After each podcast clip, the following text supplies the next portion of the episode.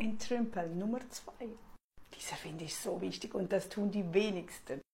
Bevor wir aufräumen, zuerst wird entrümpelt und dann wird aufgeräumt oder organisiert.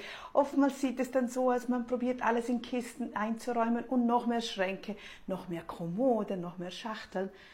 Nein, umkehren. Zuerst entrümpeln, weg damit und dann beginnen wir mit der Organisation. Zuerst aussortieren und dann Ordnung schaffen. Spart Zeit und Geld. Nur Zusatzfrage, was Geld betrifft auch dort immer wieder entrümpeln. Also, welche Ausgaben könntest du streichen? Was kostet dich tagtäglich Geld? Was kostet dich Zeit? Was nervt dich? Auch dort streiche das. Entrümple es weg damit, lösche die Lied weg. Und wenn du gerne tägliche Aufgaben hast, dann komm in meinen Jahresplan.ch. Dort tun wir das jeden Tag. Wir bleiben dran das ganze Jahr.